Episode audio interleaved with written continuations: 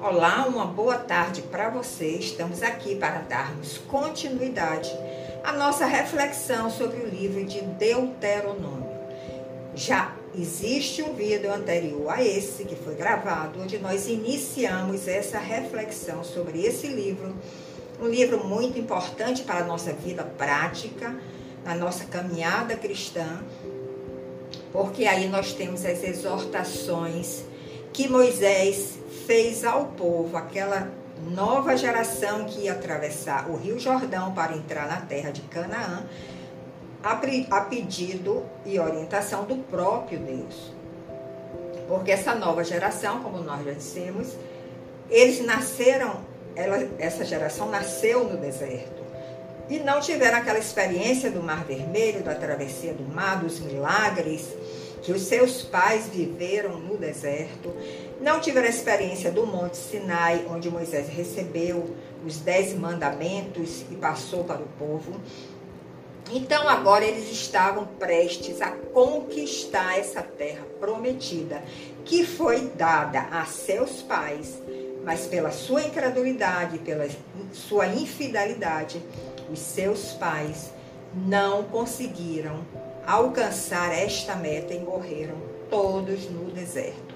Mas essa nova geração que nasceu no deserto estava ali preparada para atravessar o Rio Jordão sob o comando de Josué, porque Moisés não atravessaria o Rio Jordão para entrar em Canaã, segundo ordens divinas.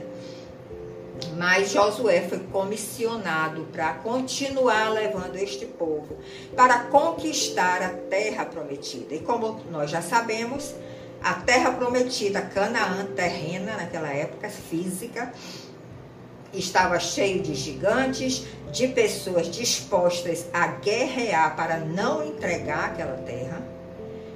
E o povo precisava ouvir de Moisés aquelas exortações dadas pelo Senhor durante essa caminhada, precisava ter em mente no seu coração, principalmente, as leis do Senhor, para não se desviar dela e terem êxito nessa conquista. E assim é também na nossa vida espiritual, na nossa caminhada hoje. Nós precisamos estar atento às exortações do nosso Deus, nós precisamos conhecer as suas leis ser obedientes a ela para conquistarmos as regiões celestiais, onde nós teremos o um encontro com Deus. E essas regiões celestiais hoje ainda está, estão nas mãos do inimigo. Mas o Senhor quer que nós conquistemos e ele vai adiante de nós. A arca ia adiante do povo mostrando ali a presença de Deus. O povo não tinha que temer nada, porque o Senhor estava ali presente. A arca simbolizava essa presença ia sempre adiante do povo, sendo levada pelos sacerdotes. Então vamos continuar com essa reflexão, destacando alguns pontos mais e fique atento, porque esse vídeo e o anterior que fala sobre esse livro de Deuteronômio é um livro realmente que nós precisamos ler, meditar e absorver as mensagens que aí estão. Então veja o que é que está escrito em Deuteronômio 6, verso 1 a 3. Mas você pode ler esse capítulo todo, capítulo 6, que é um capítulo muito interessante e muito proveitoso para nós. E lemos o seguinte: Estes, pois, são os mandamentos, os estatutos e os juízos que mandou o Senhor vosso Deus para ensinar-vos, para que os cumprisseis na terra a que passais a possuir. Então, tinha regras que o povo deveria seguir, mandamentos que eles deveriam obedecer para ter essa terra conquistada. Continuando. Para que temas ao Senhor teu Deus, a primeira exortação, e guardes todos os seus estatutos e mandamentos, a segunda exortação, que eu te ordeno, Não somente tu, mas tu, teu filho e o filho do teu filho, todos os dias da tua vida, e que teus dias sejam prolongados. Então, guardar os mandamentos e as leis do Senhor não é só para aquele momento difícil que nós estamos angustiados e precisamos da ajuda dele, mas ele diz que é para guardar durante toda a nossa vida. E se guardamos esses mandamentos, nossos dias serão prolongados. Continuando, ouve, pois, ó Israel, e atenta em os guardares, para que bem te suceda. Guardar os mandamentos do Senhor traz bem, traz êxito, traz vitória para a nossa vida. Continuando, atente para guardares os mandamentos e vocês serão multiplicados. Como te disse o Senhor de teus pais na terra que emana leite e mel. Então aí tem uma promessa quando esse povo entrasse na terra, eles teriam seus dias prolongados, eles teriam vitórias, eles teriam multiplicação em todos os sentidos, se eles guardassem os estatutos e os mandamentos do Senhor. Então nós vemos que essas instruções que Moisés falou, foi a boca de Deus ali, Moisés falando para o povo, ele exorta que o Senhor, nosso Deus, deve ser o único Senhor. Nós temos a tendência de ter vários senhores, mas Deus, ele é monoteísta, ele não aceita dividir, ser dividido com outros deuses. Ele é único. Uma outra condição para termos êxito nas nossas batalhas, nas nossas guerras que travamos aí com o inimigo e com, conosco mesmo, com a nossa própria natureza de pecado, é amar a Deus de todo o coração, de toda a alma e de toda a força. É uma entrega total. Amar a Deus com a entrega total. E ainda diz o Senhor: As palavras que hoje te ordeno, diz o Senhor, estarão no teu coração, e tu ensinarás aos teus filhos e aos filhos dos teus filhos. Então veja que a recomendação do Senhor é que nós guardemos essas palavras no nosso coração, não na nossa boca para ser uma mera aparência. Porque quando elas estão guardadas no nosso, no nosso coração, as nossas ações, os nossos pensamentos, as nossas reações, elas vêm naturalmente conforme aquela palavra que está guardada do nosso, no nosso coração. Mas se ela só está da boca para fora, é pura aparência. Não serão palavras verdadeiras. E nós ainda temos esse compromisso de ensinar os nossos filhos e aos filhos dos nossos filhos.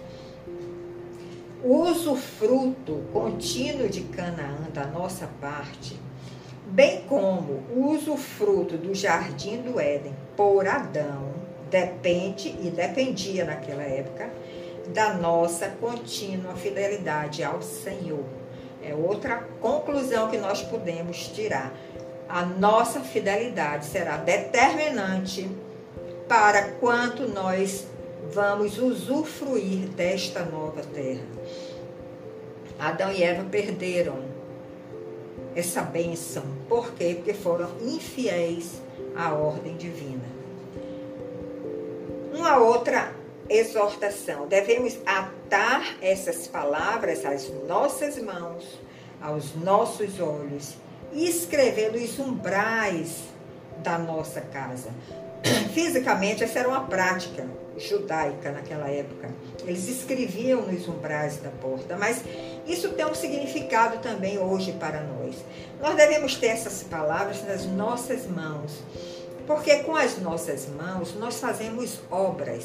E se as, essas palavras estão atadas nas nossas mãos, nós vamos fazer obras conforme a vontade de Deus e de acordo com a sua vontade se elas estão diante dos nossos olhos, essas palavras, nós vamos ter um olhar divino, enxergar cada situação como Deus enxerga. Uma outra conclusão: depois que somos introduzidos nessa terra prometida, nós receberemos muitas bênçãos e essas bênçãos estão descritas no verso 10 e 11 do capítulo 6 de Deuteronômio. Você pode ir lá e meditar sobre ela, estudar e trazer ela para o seu coração. Que elas fiquem gravadas no seu coração. Para que você sempre procure obedecer aos estatutos do Senhor, aos mandamentos do Senhor, para herdar essas bênçãos. E vem também um alerta muito importante a partir desse momento que nós começamos a ser abençoados, porque estamos na presença do nosso Deus. E o alerta é o seguinte: nós não devemos esquecer que foi o Senhor que nos tirou do Egito e da casa de servidão. Ele que nos tirou da escravidão do Egito, como naquela época aconteceu fisicamente e hoje espiritualmente, quando ele começa a tirar o Egito do seu coração, você já deixa de sentir vontade de fazer coisas que não glorificavam o Senhor, que você fazia, mas que não dava prazer a ele, que entristecia ele, ele está tirando o Egito do seu coração e você está começando a ser abençoado. Mas às vezes, quando nós começamos a ser abençoados, nós esquecemos do nosso Deus, esquecemos que foi Ele quem nos libertou do Egito. Devemos continuar também temendo a Deus e servindo a Ele quando nós somos tirados do Egito, atravessamos o Mar Vermelho, entramos no deserto, herdamos Canaã, nós precisamos continuar temendo a Deus. Não achar que é mérito nosso, que foi pela nossa força, pela nossa destreza. Não foi. Foi pela misericórdia de Deus. Por isso devemos continuar servindo a Ele e ter o cuidado de não seguir a outros deuses, para que a ira divina não se acenda contra nós e nos destrua, porque no deserto, diante de algumas atitudes do povo, Deus derramou a sua ira e destruiu a muitos. Uma outra recomendação: devemos continuar guardando os mandamentos do Senhor devemos continuar guardando os seus estatutos, os seus testemunhos que ele ordenou, fazendo sempre o que é bom e reto aos olhos do Senhor, a fim de que possamos ser bem-sucedidos na terra que ele nos introduziu. Então, nós vemos nessas instruções como Deus é absoluto nós enxergamos aí o absolutismo de Deus. E você sabe o que é ser uma pessoa absoluta? A Bíblia diz que a palavra de Deus é sim, sim, não, não. Não tem meu termo. Ninguém pode ficar em cima do muro. Você tem que se decidir qual é o lado que você quer ficar. Lá no Egito, você quer atravessar o Mar Vermelho e começar esta caminhada pelo deserto para herdar a terra prometida. Porque Deus não faz conchavos. Ele não faz acordos. A palavra de Deus é sim, sim e não, não. Porque ele é um ser absoluto. Ele não anda na relatividade. E você sabe o que é que significa ser absoluto? O significado dessa palavra absoluto é ser completo, ser eficaz, ser eficiente, ser inteiro, não podemos nos dividir com nada, ser pleno e ser perfeito.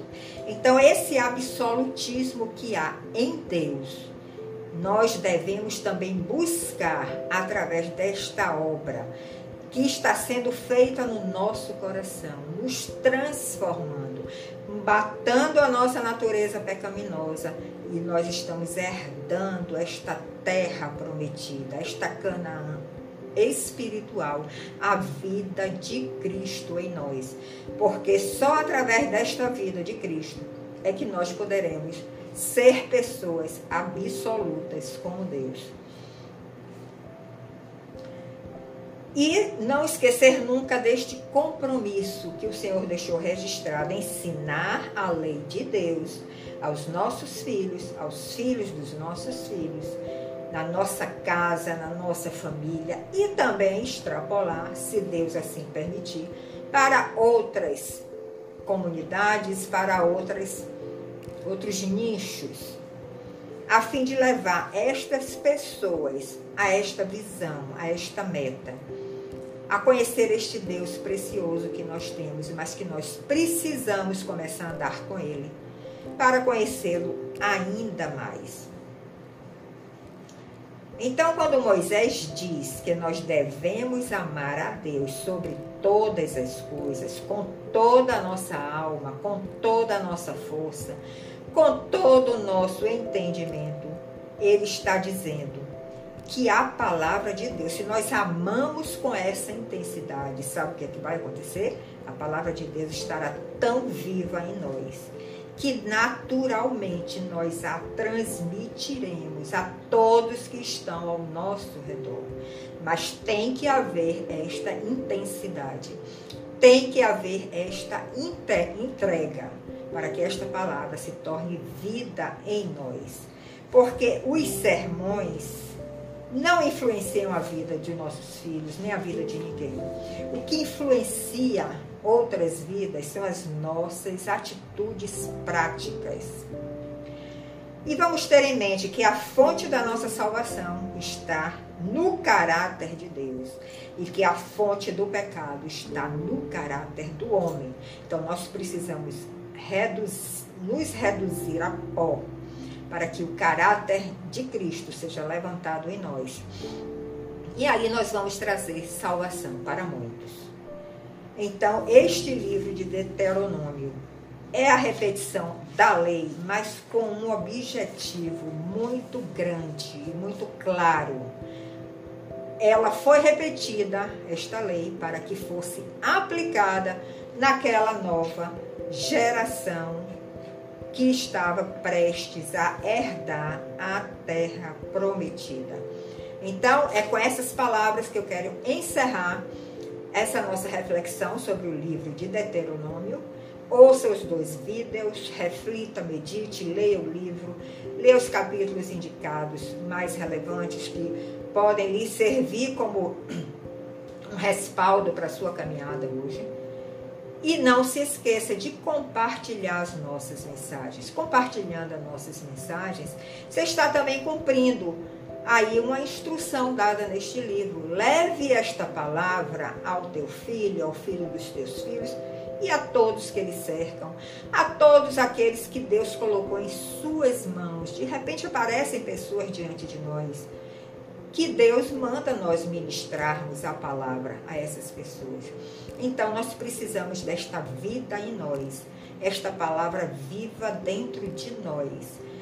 Através dessa nossa entrega total, plena e absoluta a Cristo, para que esse caráter seja formado em cada um de nós e possamos ser seus mensageiros, possamos proclamar o seu evangelho por, to, por todo lugar que passarmos. Então, nos visite nas nossas redes sociais: Facebook Vera Reflexões, podcast Vera Reflexões, Instagram Vera Reflexões. Aqui no YouTube, Vera Reflexões, Espaço Reflexões, e temos o blog dos pequeninos e temos também o blog para os adultos com textos, que é www.verareflexões.com. Eu te aguardo, é um prazer estar aqui com vocês e Deus, deixe o seu like para que isso possa ser mais difundido esse vídeo, mas acima de tudo, você mesmo compartilhe no seu hall de amizades. Então, uma boa tarde para você. Em outro momento, nós voltaremos a nos encontrar. Até lá!